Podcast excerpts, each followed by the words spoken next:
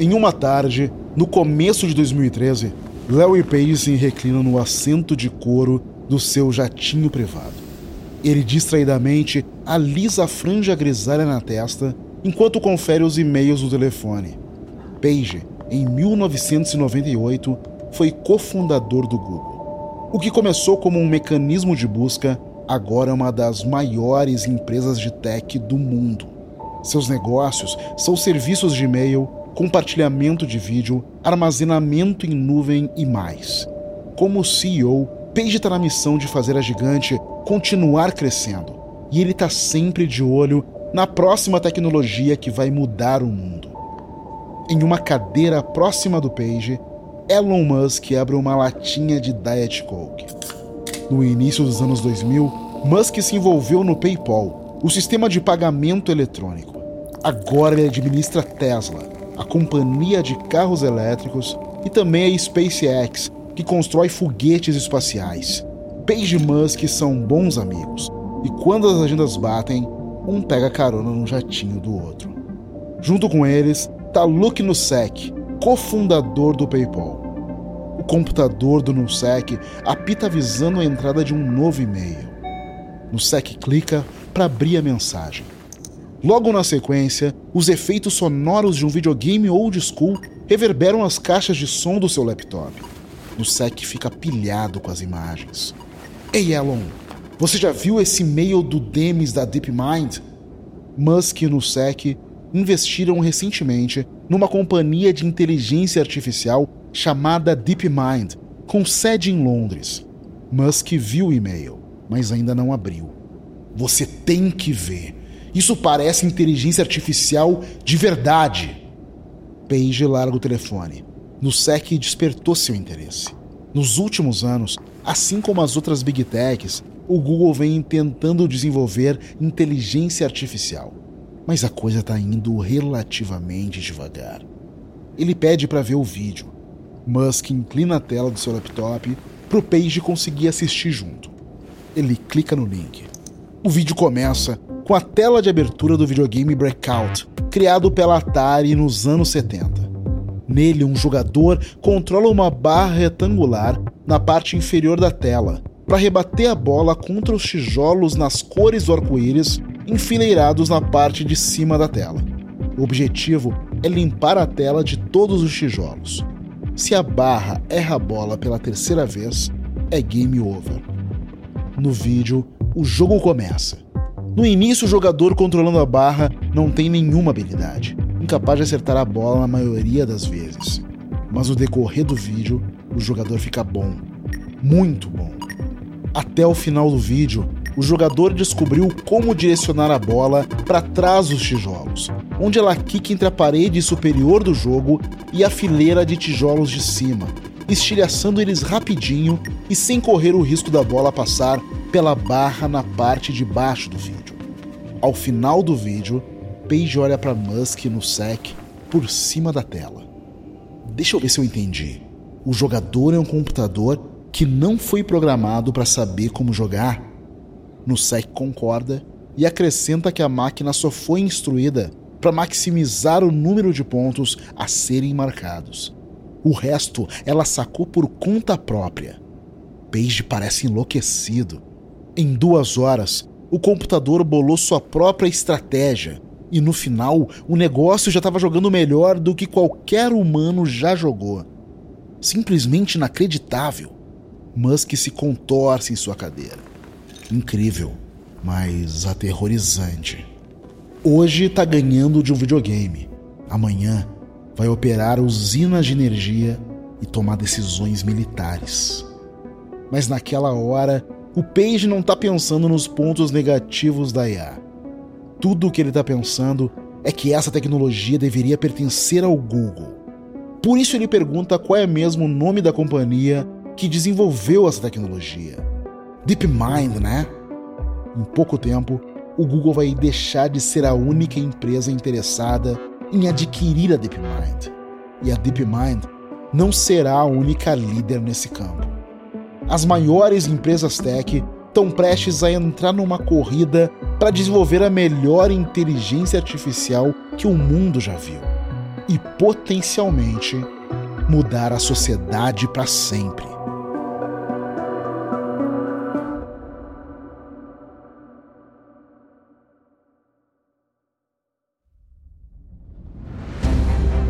Da Wondery, eu sou Ale Garcia e esse é o Guerras Comerciais.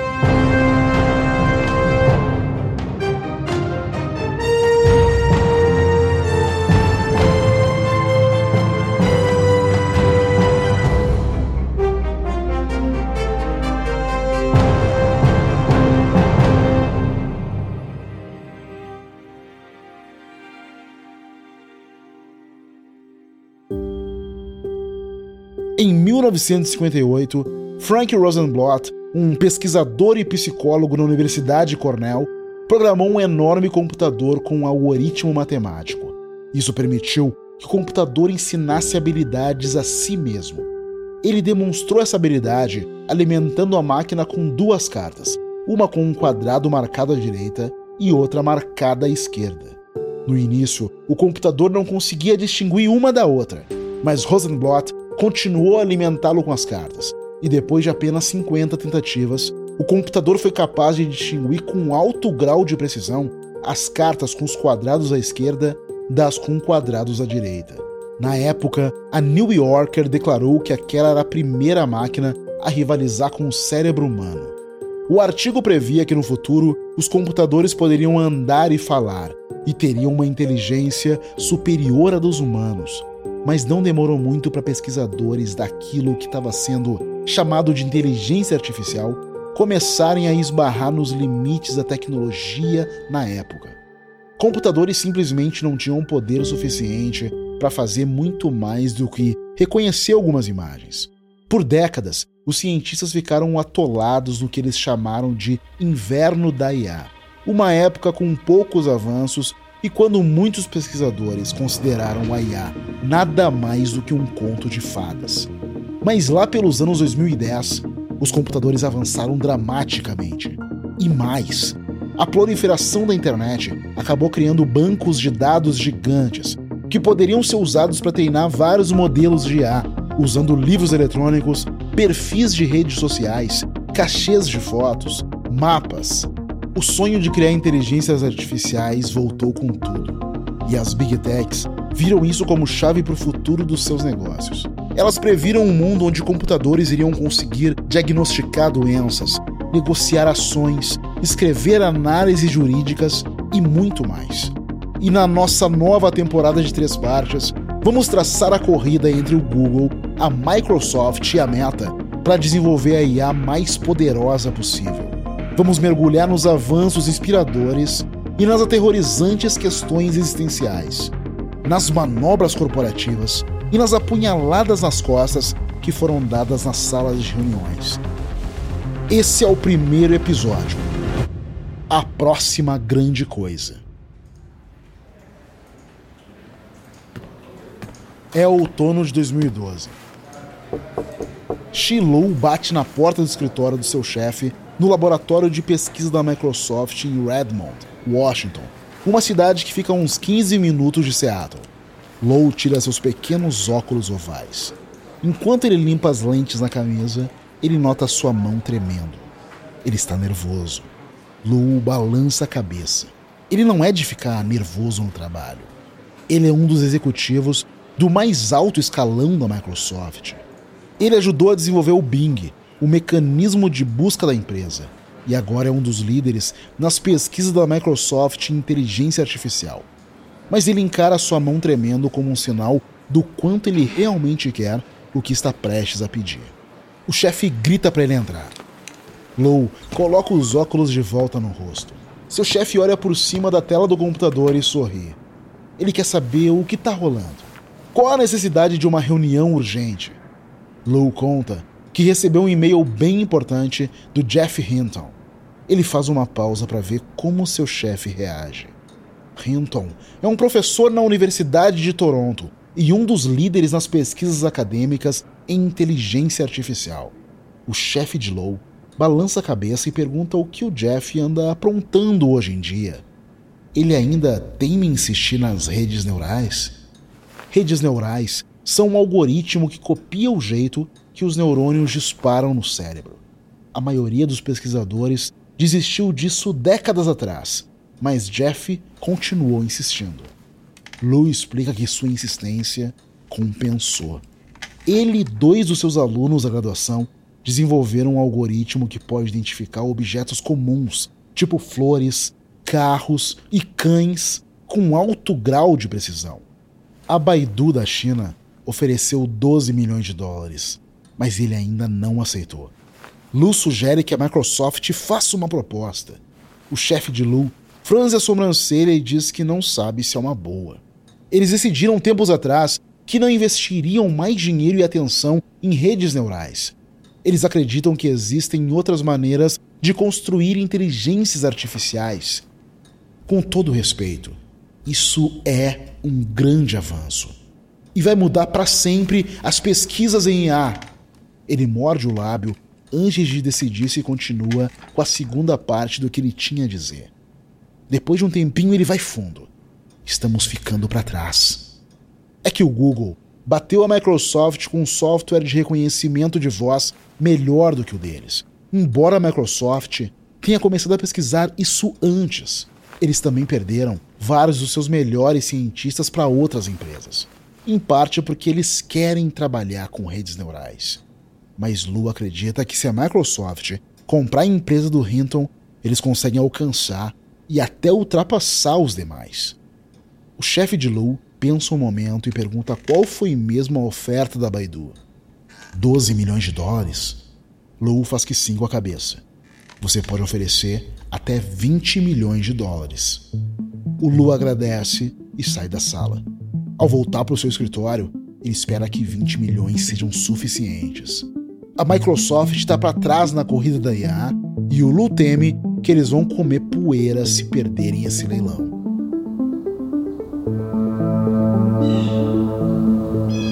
É quase meia-noite em dezembro de 2012 em Lago Tahoe, Nevada. Jeff Hinton está em pé diante de uma mesa alta improvisada dentro de um pequeno quarto de hotel. É uma pilha instável com um cesto de lixo de cabeça para baixo em cima de uma mesa, em cima de uma cama.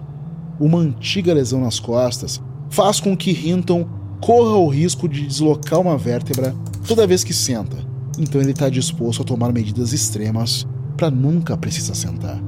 Dois dos alunos de Hinton na Universidade de Toronto estão em volta dele. Juntos, esse trio fundou a startup DNN Research, com base numa rede neural que eles desenvolveram. Eles estão fazendo um leilão para vender a empresa enquanto participam de uma conferência sobre inteligência artificial. Eles passaram o dia recebendo e-mails com o lance das empresas interessadas na DNN Research. No começo eram quatro: Google, Baidu, Microsoft e a startup londrina DeepMind. Mas agora, conforme a meia-noite se aproxima, só restaram Google e Baidu no páreo. Hinton abre o e-mail de um representante do Google oferecendo 44 milhões de dólares. Vamos ver se a Baidu cobriu esse valor? Ele clica no e-mail do representante da empresa chinesa. Empatou. 44 milhas. Os estudantes sorriem. Um deles, ruivo e de óculos, balança a cabeça. 44 milhões? Que loucura! O outro universitário, de cabelo preto, esfrega a mão no rosto. Ele está curioso para saber até onde essas empresas estão dispostas a chegar. Hinton atravessa o quarto até a janela e olha para fora em direção às montanhas que ele mal consegue enxergar no escuro. Eles vão alto, mas acho que precisamos dar um passo para trás. Hinton pergunta se 44 milhões já não são o suficiente. Eles não precisam mais do que isso. Certo? Os dois universitários concordam. Ele diz que talvez eles não devam escolher a empresa com o bolso mais fundo. Sem falsa modéstia, eles sabem que quem comprar essa tecnologia vai ganhar uma vantagem e tanto no desenvolvimento de inteligência artificial. A tecnologia deles vai dar a essa empresa a oportunidade de treinar computadores para aprender usando mais dados do que qualquer humano é capaz de armazenar. E quem vocês acham que seria o melhor guardião dessa tecnologia? Para ele, isso é tão importante quanto quem vai pagar mais dinheiro por ela. O universitário de cabelo preto anda de um lado para o outro. Ele acha que seria o Google. Afinal, o lema deles é Don't be evil. Não seja do mal. Hinton se vira para o universitário ruivo e pergunta o que ele acha. Ele diz que concorda, que o Google parece uma empresa genuinamente ética. Então Hinton sugere que eles suspendam o leilão por aquela noite. Tô com 65. Preciso estar com sono em dia. E sugere que se eles continuarem se sentindo confortáveis com essa decisão pela manhã, eles vão dizer pro Google que eles agora são seus novos chefes. Que tal? Os dois concordam. E na manhã seguinte, Hinton notifica a Baidu que eles vão com o Google. Baidu tenta fazer o Hinton mudar de ideia, dizendo que eles ainda têm muito dinheiro para oferecer, mas Hinton e seus alunos confiam nos seus instintos. Com a aquisição da DNN Research, o Google é sem dúvida o líder das pesquisas em IA. Mas logo, as outras empresas vão descobrir uma oportunidade de chegar junto.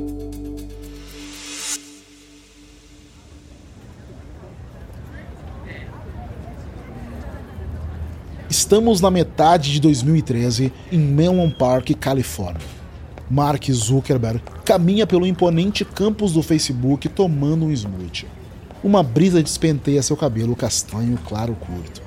Ele está caminhando ao lado de um dos engenheiros do Facebook, especializado em visão computacional, que é o nome que se dá à capacidade dos computadores em reconhecerem objetos. Os dois acabaram de almoçar com os fundadores da DeepMind. Os cientistas da DeepMind começaram falando sobre como seu algoritmo está aprendendo a jogar vários videogames. Mas isso foi só o começo. Eles estão convencidos que no futuro não vai ter nenhuma atividade humana que a inteligência artificial não vai ser capaz de executar. Zuckerberg termina seu smoothie e se vira para o seu engenheiro. Ele quer saber o que ele acha. O engenheiro fica animado. Os caras são para valer. E eles estão certos que são as redes neurais que vão mudar o jogo. Zuckerberg pergunta se ele está confiante nisso. 100%. Para ele, com uma rede neural, você não precisa programar linhas e mais linhas de código para construir os sistemas. E programar seria como fazer uma receita. Você está dizendo para o computador exatamente o que fazer passo a passo. Mas com redes neurais, você só passa todos os ingredientes e ela saca como preparar a refeição. E ela faz isso muito mais rápido do que eles demoram para inventar a receita. Zuckerberg diz que nesse caso, o Facebook deveria comprar a DeepMind. As sobrancelhas do engenheiro vão lá no alto. Você está falando sério? Sim. Zuckerberg está falando muito sério. Se as redes neurais são a próxima grande coisa, ele quer o Facebook no jogo. O engenheiro refuga. Afinal, o que a DeepMind está fazendo é realmente inovador. Mas ele deixa claro que muitas de suas principais descobertas vão levar anos, se não décadas, para serem alcançadas. No Facebook, não fazemos pesquisas de longo prazo como essa. O Zuckerberg não quer nem saber. Ele diz que o mais importante é o Facebook continuar no páreo. Eles não podem deixar a concorrência entrar num campo onde eles não estão. Zuckerberg joga seu copo no lixo. Ele está determinado a trazer a DeepMind para o Facebook. Mas Mark Zuckerberg não é o único CEO de Big Tech de olho na DeepMind.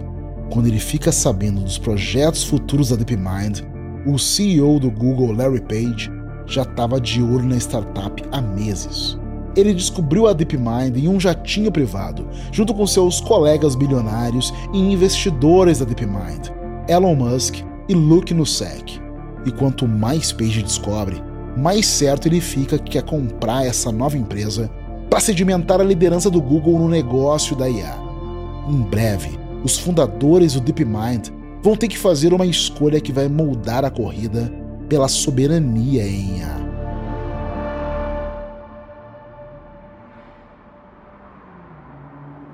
Estamos em Londres no final de 2013.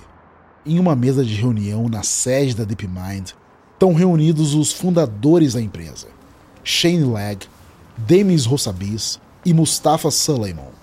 Rossabis dá início à conversa. Menino prodígio do xadrez aposentado, Rossabis parou de jogar competitivamente na adolescência para se dedicar à ciência da computação. Ele começa dizendo que a resposta é óbvia para ele: o Google. Não consigo nem entender porque o Facebook quer a gente. Eles só se preocupam com o crescimento corporativo e o nosso foco é pesquisa. O Leg concorda. Ele e Rossabi se conheceram quando eles eram estudantes da graduação na University College London. E eles se recusaram a acrescentar a cláusula de ética que a gente queria ao contrato. A DeepMind está pedindo que qualquer comprador em potencial concorde em formar um comitê de ética que avalie cada produto de IA que for lançado. Rossabis ainda acrescenta que o Zuckerberg acha que não tem nada para se preocupar com a IA. Mas a gente sabe que temos muito com o que se preocupar. Suleiman se inclina para frente. Como empreendedor, ele foi trazido a bordo da empresa pelo seu know-how nos negócios. Só para bancar o advogado do diabo, ele lembra que o Facebook ofereceu o dobro do dinheiro do Google. O Sabis olha para Leg. Essa tecnologia é poderosa. Ela deve ficar nas mãos das melhores pessoas possíveis, não das mais ricas. Leg concorda com a cabeça. Suleiman bate palma. Então tá, eu vou agilizar as coisas com o Google. O Google está disparando na frente de todas as outras empresas tech na corrida pela IA, em parte graças ao seu compromisso ético mas logo um novo player vai surgir. Um que vai desafiar de cabeça erguida os princípios éticos do Google.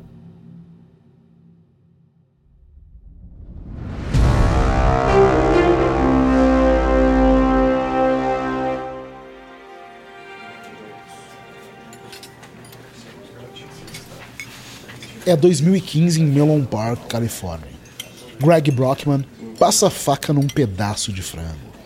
Ele está numa mesa grande de uma sala reservada num restaurante de um enorme hotel em estilo rancho chamado The Rosewood. Uma parede de janelas emoldura as montanhas Santa Cruz lá fora. Brockman esteve várias vezes no Rosewood quando era diretor de tecnologia da Stripe, uma empresa de pagamentos online. O local é um dos favoritos para os bambambãs do Vale do Silício se encontrarem, mas a vista não cansa nunca. E essa mesa tá cheia de bambambãs. Elon Musk está sentado de frente para ele, junto a alguns dos pesquisadores em IA mais proeminentes do Vale do Silício. Todos foram convidados por Sam Altman, que está na cabeceira da mesa. Aos 30 anos, de olhos grandes e cabelo curto enrolado, ele é presidente da aceleradora de startups o Y Combinator. Altman não disse porque estava convidando todo mundo para jantar, mas Brockman tem quase certeza de que ele começou a flertar com a ideia de começar sua própria empresa de IA. Brockman nota que o homem sentado ao seu lado também está olhando para fora pela janela. Ele é um pesquisador de IA. Passo tanto tempo pensando em como gerar imagens que às vezes eu esqueço como é incrível a realidade. Antes de conseguir comentar qualquer coisa, Brockman é interrompido pelo Altman, batendo em sua taça com uma faca. Ele quer a atenção de todos. Vocês provavelmente estão se perguntando por que eu convidei todos aqui hoje. E certamente alguns de vocês têm seus palpites. Não é segredo nenhum que as Big Techs estão mandando um all-in na inteligência artificial. Então Altman reuniu todos ali para discutir se seria possível criar uma nova empresa de IA, uma startup, que pudesse atuar, talvez, como um contrapeso para as big techs. Musk se intromete quase imediatamente. Ele diz não saber até que ponto é viável, mas acha a proposta incrivelmente importante. Como um dos primeiros investidores da DeepMind, ele acha que essa tecnologia está sendo desenvolvida num ritmo desconcertante. Ele acha que realmente existe o risco de alguma coisa devastadora acontecer com a humanidade entre os próximos 5 e 10 anos em decorrência da IA. Altman concorda totalmente com Elon Musk. O anfitrião acredita que esse novo laboratório deveria ser sem fins lucrativos. Assim, sua motivação não é a necessidade de aumentar os lucros. mas ele quer saber se seria possível começar um novo laboratório imediatamente. Uma startup poderia competir com os bolsos fundos do Google, Facebook, Microsoft? Um dos pesquisadores de IA ergue a sobrancelha com ceticismo. Ele acha que o maior obstáculo vai ser recrutar talentos. As Big Techs estão jogando quantias absurdas de dinheiro nas mãos dos pesquisadores. Outro cientista na mesa dá de ombros. Para ele, muitos pesquisadores de IA se preocupam com os rumos dessa tecnologia. Se eles tiverem uma missão dirigida especificamente para essas preocupações, talvez eles possam convencê-los a aceitar receber menos.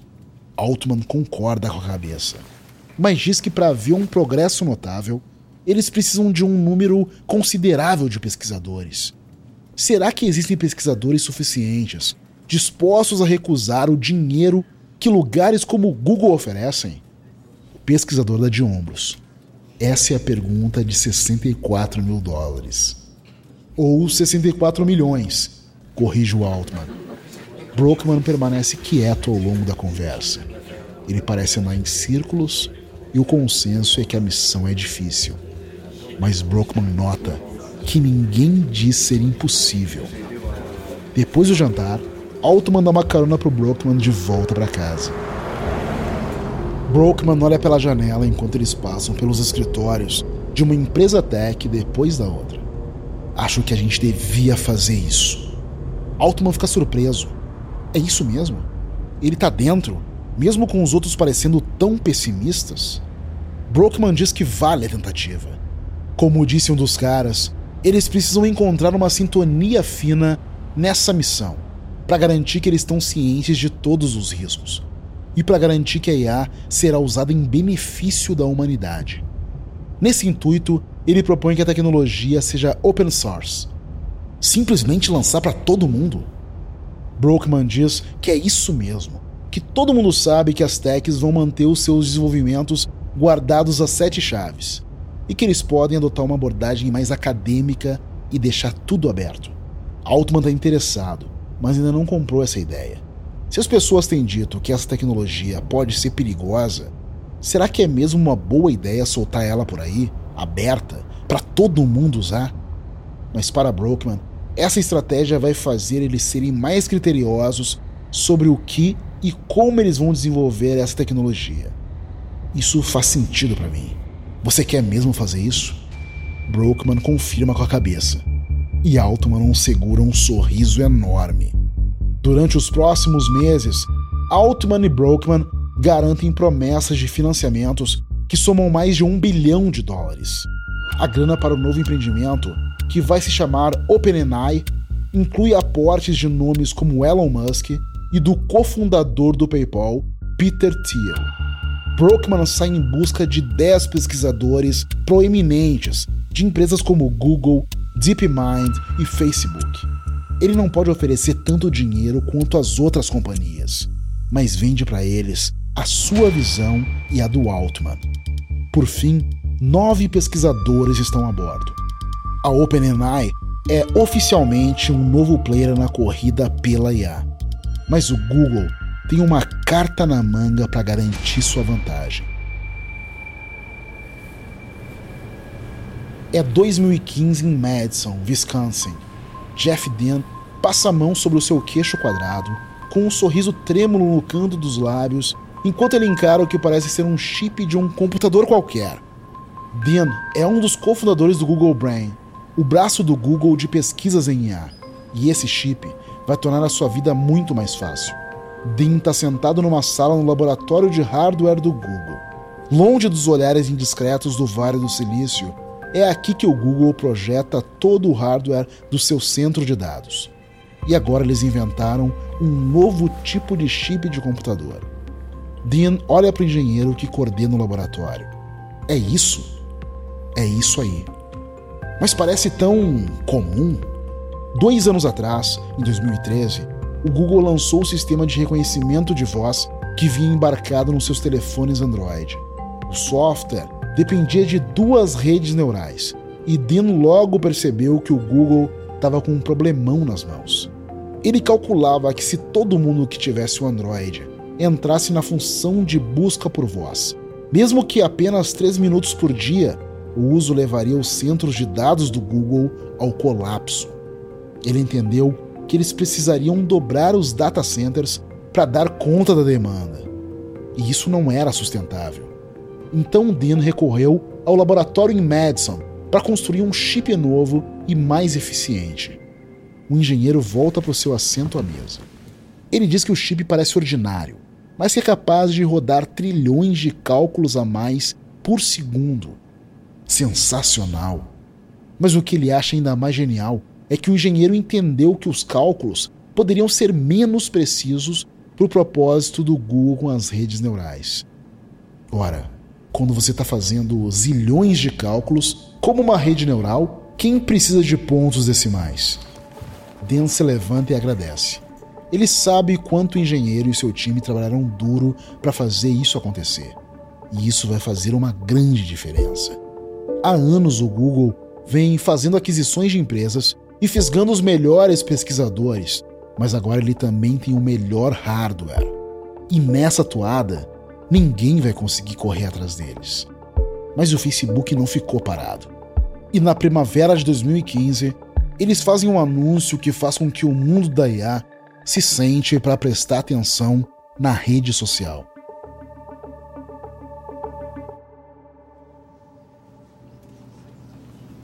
É outubro de 2015 em Menlo Park, Califórnia. O chefe de tecnologia do Facebook, Mike Stratford, fica em pé ao final de uma coletiva de imprensa na sede da empresa. Um bando de repórteres enche a sala. Atrás de Stratford tem uma tela grande exibindo uma apresentação em PowerPoint das pesquisas mais recentes do Facebook. O slide atrás dele mostra o desenho de um jogador usando um headphone gigante. Stratford diz que eles estão muito animados com o futuro da realidade virtual e que eles acreditam que isso vai mudar a maneira como os seres humanos trabalham, se socializam e mais. Stratford flagra uma repórter cobrindo um bocejo. Stratford não pode culpá-la. A maior parte do que ele apresentou até aqui já foi levado ao público. Por enquanto não tem nada novo ou excitante. Felizmente, o Stratford está confiante que ela e todos os outros na sala de conferências vão acordar com seu próximo anúncio. Ele clica Enter no seu laptop, passando o slide. Tem uma foto de um tabuleiro magnético do jogo de estratégia Go. Stratford diz que, como muitos deles sabem, no Facebook eles usam inteligência artificial para reconhecer as pessoas nas fotos que os usuários postam. Mas agora eles vêm ensinando essa mesma inteligência artificial para jogar Go. E ele já bateu o programa de computador tradicionalmente codificados para jogar Go. E estamos muito confiantes que num futuro não muito distante ele vai bater um jogador humano de ponta. Bem como Stratford previa, agora os repórteres na sala estão interessados. É verdade que já tem um tempo que os computadores conseguem vencer os melhores jogadores de xadrez do mundo. Mas Go é um jogo muito mais complicado. Em Go, os jogadores se revezam colocando peças pretas ou brancas em um tabuleiro de 19 por 19, tentando delimitar o máximo de território. Para cada jogada de Go, tem 200 opções possíveis, ao contrário do xadrez, que mal permite 35 opções. E nenhum computador tinha o poder de processamento capaz de calcular cada possibilidade no Go criar uma inteligência artificial capaz de bater um jogador humano de ponta do gol seria um grande avanço. Revelaria um nível de sofisticação de pensamento que os computadores nunca atingiram antes e estabeleceria o Facebook como um dos líderes em IA. Uma leva de repórteres levanta as mãos. Stratford aponta para o que está na frente. Você, de azul. O repórter pergunta como eles estão treinando a rede neural para jogar Go. Stratford explica que eles vêm alimentando o programa com um grande número de imagens de tabuleiros Go, ensinando ele a perceber o que é uma jogada eficiente. Ele disse a certeza que jogadores humanos inconscientemente usam um padrão de reconhecimento visual para saber se uma jogada é boa ou ruim. O repórter pergunta quanto tempo eles imaginam que vai levar para a IA conseguir bater um jogador humano. Bem, Ainda estamos no começo e eu não quero fazer promessas que a gente não consiga cumprir. Então vamos dizer apenas que. Logo. Stratford tenta controlar o sorriso ao ver os repórteres se apressando para escrever o que ele acabou de dizer. Isso é uma notícia e tanto. O Facebook investiu muito dinheiro na pesquisa de IA e está começando a colher os frutos. Mas poucos dias depois, a DeepMind do Google faz um anúncio cifrado à sua maneira.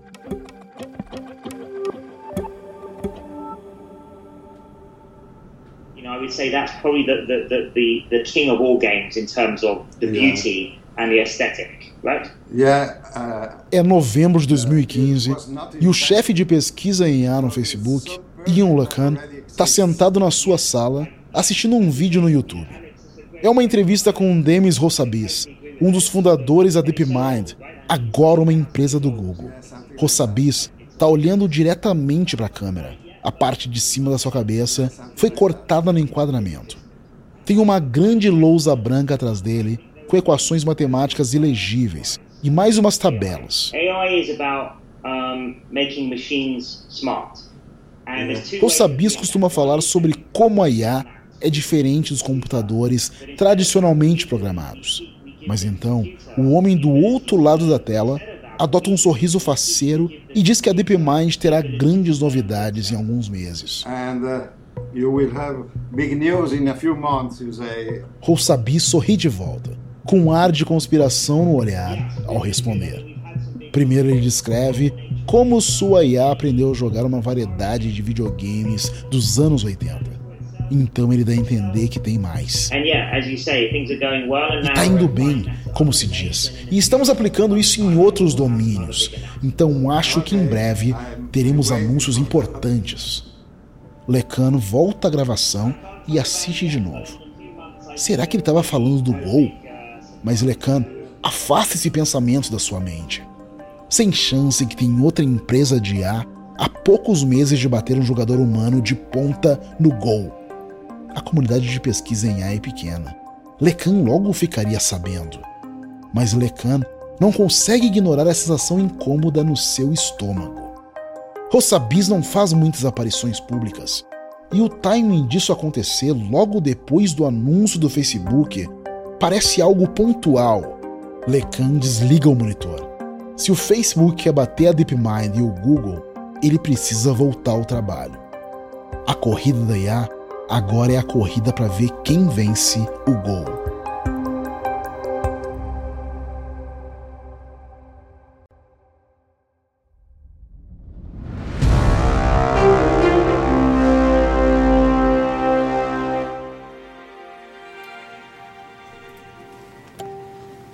É março de 2016 em Seul, na Coreia do Sul.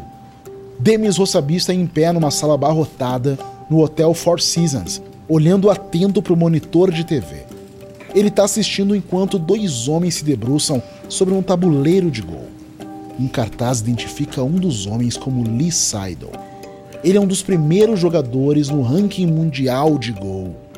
O outro é identificado como AlphaGo. Mas esse é o nome da IA que está jogando, não do homem sentado de frente para o Seidel. O homem é um funcionário da DeepMind encarregado de executar fisicamente as jogadas do AlphaGo no tabuleiro. Esse é o primeiro de um torneio de cinco jogos entre o AlphaGo e Sidon.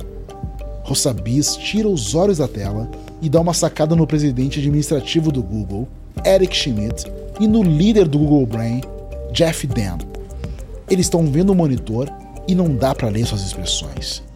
O fato dos dois homens terem voado até Seul prova como o Google está levando essa partida a sério Criar uma IA que consiga bater o gol é um dos santos graais da pesquisa em inteligência artificial. E o Facebook está seguindo os passos do Google. O Google com certeza está na frente com o IA que já compete de igual para igual com o jogador humano de ponta. Mas ninguém sabe mais que o Rossabis como o aprendizado da IA é rápido. Se o AlphaGo perder para o Seidel, o Facebook terá muitas oportunidades para correr atrás. Roussabis passa a mão no seu cabelo preto já rareando. Sua cabeça está melada de suor. em parte devido ao número de pessoas na sala, mas também devido ao seu estado de nervos. Durante a maior parte do jogo, o Seidel parecia estar vencendo, mas naquele momento o AlphaGo parece estar armando uma virada. É que o Rossabis não consegue ter certeza. Ele não manja tudo de Gol e os comentaristas não estão chegando num acordo entre eles mesmos sobre quem está levando a melhor. Um burburinho começa na plateia. O Sabis olha para cima e vê Seidel posicionando uma peça. Então, em coisa de um segundo, o AlphaGo demonstra sua próxima jogada no monitor sobre a mesa, na perpendicular do tabuleiro de gol. O funcionário do DeepMind executa a jogada em nome do AlphaGo. Seidel se inclina para frente. Então se levanta e anda de um lado para o outro. Depois de um tempo, ele caminha de volta para a mesa e cumprimenta o funcionário da DeepMind. A sala explode em comemoração. Rousabi solta um sorriso. Saidou desistiu. O AlphaGo venceu. É apenas um jogo. O verdadeiro teste será como o AlphaGo vai se sair nas próximas quatro partidas. Mas ainda assim, uma inteligência artificial acaba de bater um dos melhores jogadores de Go do mundo. E o Google parece impossível de ser batido. Mas enquanto o Google comemora, alguns pesquisadores estão começando a ter dúvidas com relação ao futuro da IA. É primavera de 2016 num bar em São Francisco. Ian Goodfellow pega um copo de cerveja meio hesitante. Ah, mais um. Obrigado. Com certeza, a gente está muito feliz de ter você na equipe. Goodfellow é um dos principais pesquisadores de IA do mundo. E ele acaba de deixar o Google para se juntar à OpenAI. E seus novos colegas levaram ele para tomar uns bons drinks de boas-vindas. Goodfellow levanta o copo para agradecer. Estou feliz de estar aqui. Realmente acredito na missão de vocês. Alguns anos atrás, Goodfellow foi a primeira pessoa a entender como usar redes neurais para gerar imagens realistas como fotografias e não simplesmente analisá-las. Mas recentemente, o Goodfellow começou a ficar preocupado com quantas pessoas podem usar essa tecnologia para espalhar desinformação. Nesse momento, as imagens geradas por IA ainda têm falhas óbvias, mas a tecnologia está avançando rapidamente. Logo, a IA vai conseguir criar imagens realistas como fotografias de políticos e celebridades. E o Goodfellow está confiante que vídeos fake convincentes também não estão distantes. O potencial de abuso é enorme. Com essas preocupações em mente, Goodfellow decidiu deixar o Google e mudar para OpenAI Embora o Google tivesse limitações éticas estabelecidas, o Goodfellow sentiu que o foco deles, em primeiro lugar, era correr na frente. Ele foi atraído pelo forte senso ético da OpenAI e pelo seu status filantrópico. O colega de Goodfellow levanta o copo e propõe um brinde. Ele levanta o copo e os demais fazem o mesmo. A IAG, em três anos, Enquanto seus colegas batem os copos e brindam, Goodfellow sente um embrulho no estômago. IAG significa Inteligência Artificial Geral. É a abreviação usada para criar uma IA que possa fazer qualquer coisa que um humano é capaz de fazer. Só que melhor. A IA atual é limitada por natureza, capaz apenas de atuar em jogos e traduzir texto. As pessoas desenvolvendo a IAG tem ambições muito maiores. É exatamente o tipo de avanço que está deixando o Goodfellow hesitante. Ele achava que a OpenAI também teria essas restrições, mas agora ele não tem tanta certeza.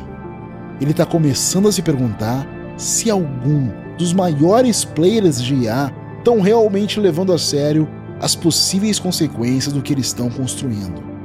Mas no Facebook, eles não estão preocupados com as consequências de uma vitória, mas sim com as consequências de uma derrota.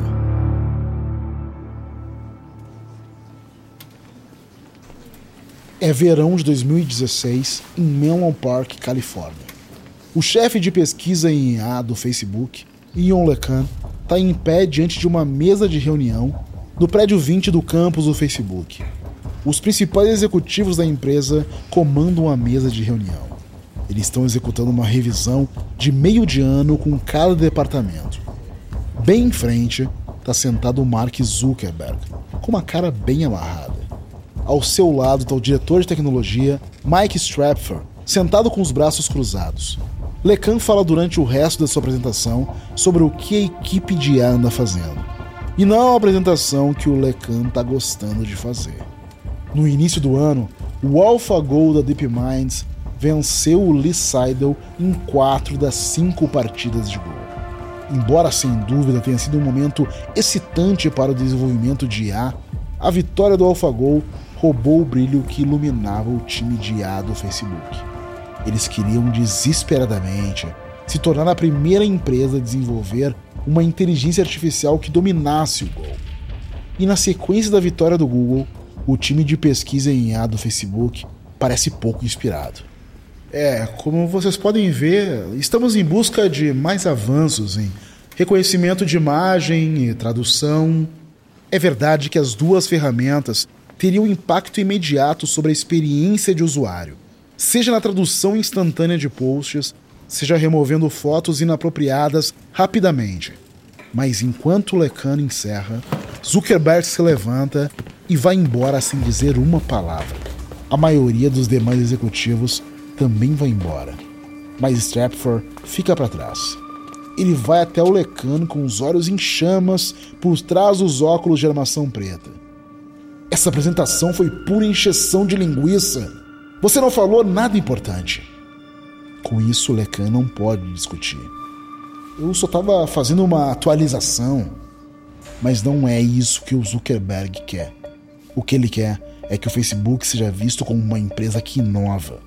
Então eles precisam de algo que possam apontar e dizer que o Facebook está fazendo isso melhor do que todas as outras empresas. O que isso poderia ser?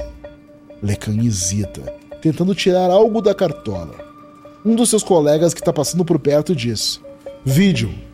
Lecan pensa a respeito. Reconhecimento de vídeo é uma área muito menos explorada. Ele tem razão. A gente pode focar em vídeo. Stratford acha que é uma boa. Ótimo. Então faça isso. Lecan olha ele indo embora e acena. O Facebook está colocando suas fichas em reconhecimento de vídeo para tentar voltar à corrida. Mas Lecan se pergunta se isso vai ser o suficiente para alcançar o Google antes que a gigante do mecanismo de busca dispare tão à frente que não possa mais ser alcançada. Nos nossos próximos episódios, Google, Facebook e OpenAI ficam cara a cara com os aspectos negativos do IA, e as preocupações éticas dos pesquisadores são colocadas à prova.